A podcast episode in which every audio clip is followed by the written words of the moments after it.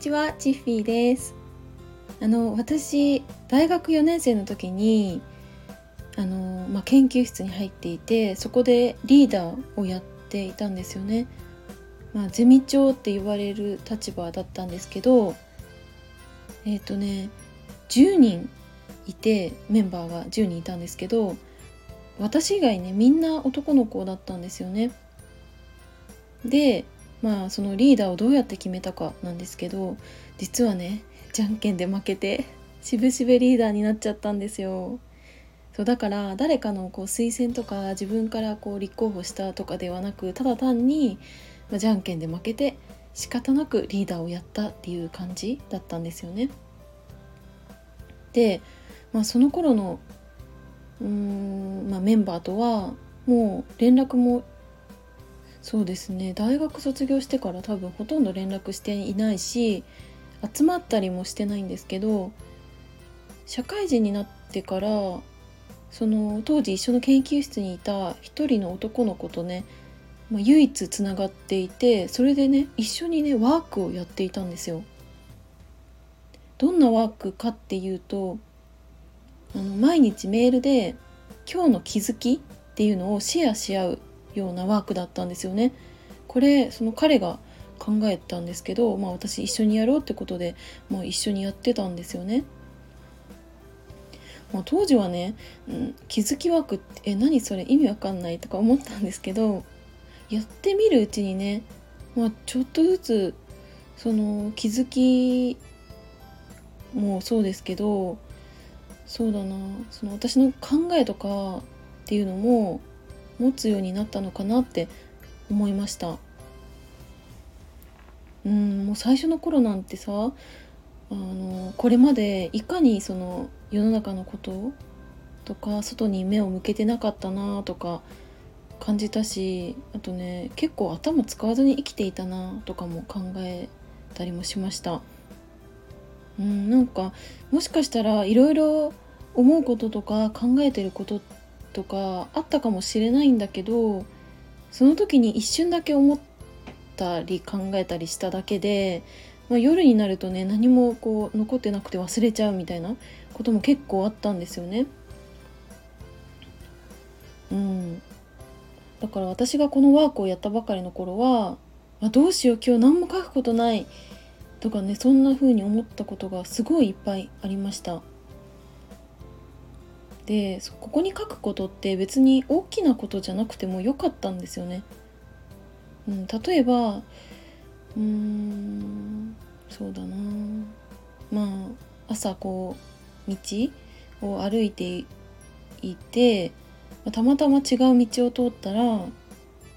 新しくこんなお店ができてたとかあとはうんと今日は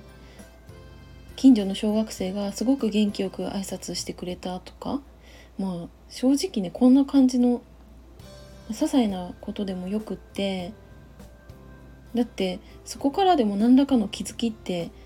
あると思うんですよね。うん、なのに私はそのちゃんとしたことを言わないといけないってすごい勝手に感じてたしだからこそこのワークをねなかなか進められなかったんですよ。そうだから一日の中でそのすごいことっていうのがない時は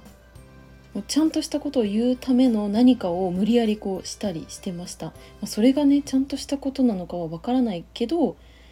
うんなんかやってましたね。うんでその一向にねワークがこう進まなくなっちゃうんですよね。でも、まあ、とりあえず毎日こう続けるんですよね。うーん確かね。えー、どれくらいだろ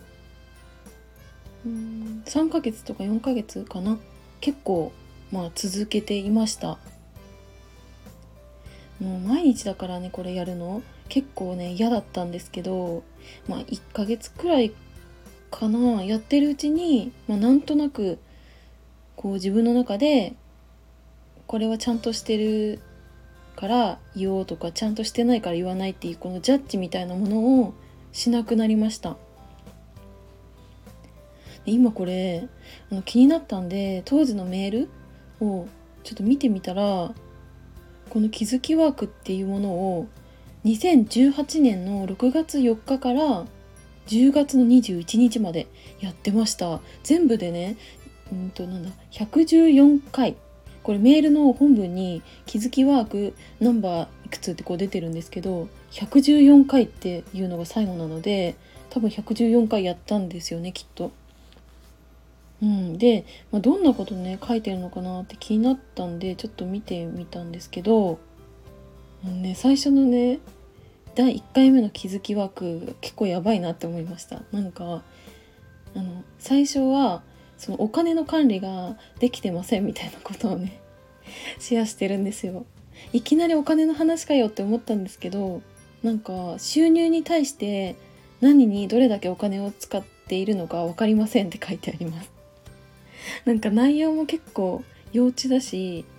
その内容に対してまあ内容はね別にそれでいいと思うんですけどなんかそこから学んだこととか気づきっていうのがなんかないなっていうふうに感じたんですよね。で最後の114回もこの気づきワークもね何書いてあるかって見たんですけど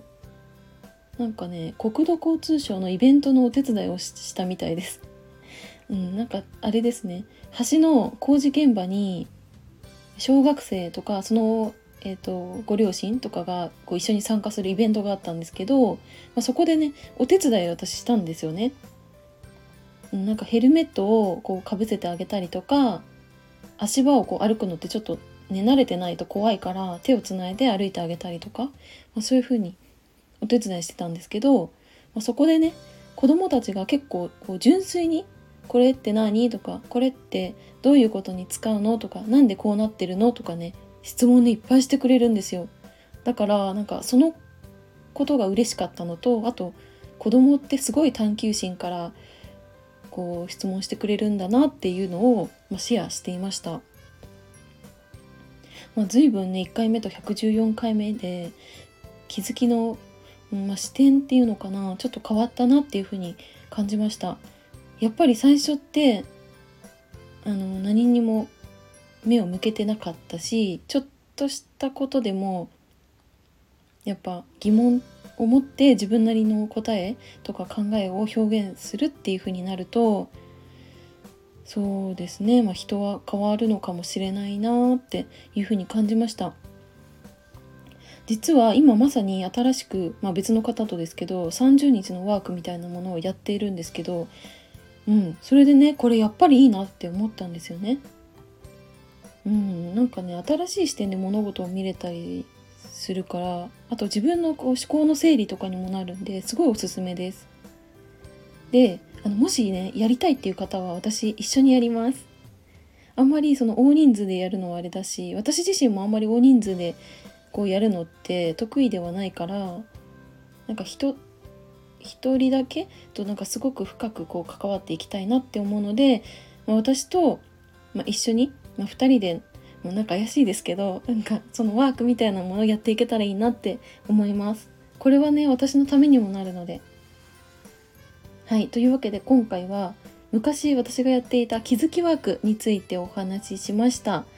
はい。最後までお付き合いいただきありがとうございました。バイバーイ。